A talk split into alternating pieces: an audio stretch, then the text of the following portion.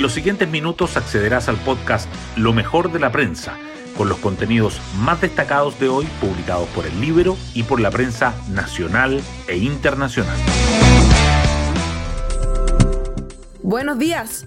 Soy Javiera Rodríguez y este miércoles 9 de noviembre les cuento que en menos de 24 horas se registraron 6 homicidios en una violenta jornada en el país. En la Florida, cinco personas fueron baleadas, mientras que en Hualpén, una menor murió al recibir un disparo luego de que su casa fuera atacada. Son algunos de los hechos que revelan la crisis de seguridad que se vive. Y clave en este escenario es la Fiscalía Nacional, quien estos días se define quién la liderará luego de que la Corte Suprema zanjara la quina que le presentará al presidente Boric. El expresidente de la Asociación Nacional de Fiscales, Pedro Ortustegui, analiza en el libro los nombres que disputan el cargo. Marta Herrera es el cerebro de la administración de Abbott, sería la carta menos indicada. Las portadas del día. Los actos delictivos ocurridos en las últimas horas acaparan los titulares principales de los diarios. El Mercurio señala que seis homicidios en menos de 24 horas marcan violenta jornada en el país. Se registra alza de un 33% durante el año. La tercera dice que el gobierno anuncia querellas por cinco homicidios ocurridos durante 24 horas en la región metropolitana. Por su parte, Diario Financiero titula que Falabella detalla las medidas para mejorar márgenes y bajar gastos tras caída en resultados. El otro tema que sobresale en las portadas es la visita al presidente Boric a la Araucanía, este jueves y viernes. Mientras el Mercurio resalta las declaraciones del subsecretario Monsalve, quien asegura que están dadas las condiciones de seguridad para el jefe de Estado. La tercera agrega que la Cámara aprueba extender el estado de excepción en la zona.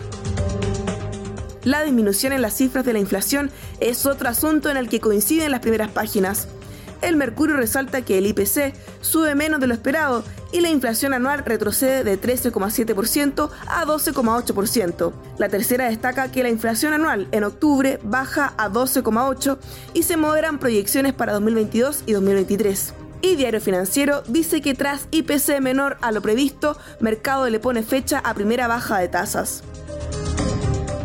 Y en tema libero, el nuevo objetivo de Jadwe crear frentes antifascistas comunales. El alcalde y ex candidato presidencial del Partido Comunista tiene un nuevo plan para detener a la ultraderecha y al neoliberalismo. Hoy destacamos de la prensa. Seis homicidios en menos de 24 horas marcan violenta jornada en el país. Se registra alza de 33% durante el año. Las cifras de la policía evidencian una mayor peligrosidad de los victimarios, pues el uso de las armas de fuego crece casi un 60%. Investigan a extranjeros que exhiben armamento y hasta una granada en Internet y su posible vínculo con el tren de Aragua. El subsecretario de Prevención del Delito, Eduardo Vergara, dijo que las policías están haciendo su trabajo y que este 2022 Carabineros ha desarticulado 712 agrupaciones criminales.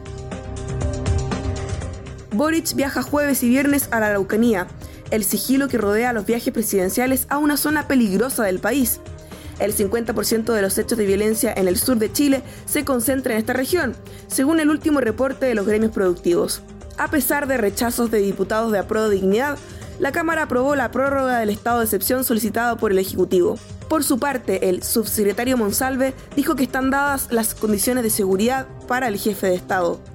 Seguridad, reparación a las víctimas y fortalecer el diálogo con comunidades serán los ejes que tendrá la visita que incluirá las comunas de Temuco, Angol, Villarrica y Lonquimay.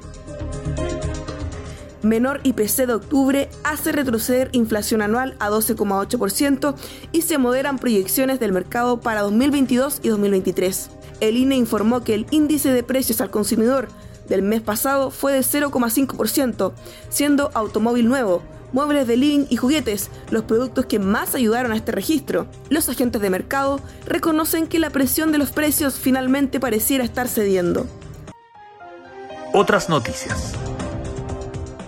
La crisis interna de la bancada RN que recrudeció con la elección de la Cámara.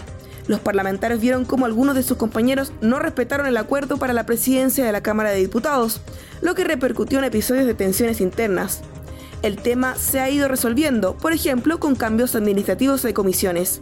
Votación develó la primera fisura interna en el PDG. Límites a la publicidad, directorios paritarios y sin fuerza de ventas. los requisitos que impone la reforma previsional a los nuevos inversores privados. El capital mínimo necesario para ser inversores de pensiones privados IPP será el equivalente a 50.000 UF. El directorio deberá tener paridad de género y no más del 70% de sus ejecutivos principales podrá ser del mismo género. Y nos vamos con el postre del día. El TAS deja sin mundial a Chile, aunque multa a Ecuador y lo sanciona para las próximas eliminatorias. ANFP pedirá indemnización. El máximo tribunal del deporte a nivel planetario falló en el caso Byron Castillo, aunque mantuvo la parte más importante de las resoluciones que ya había adoptado la FIFA. Bueno, yo me despido, que tengan un excelente miércoles. Nos vemos mañana jueves 10 de noviembre en un nuevo Lo mejor de la prensa.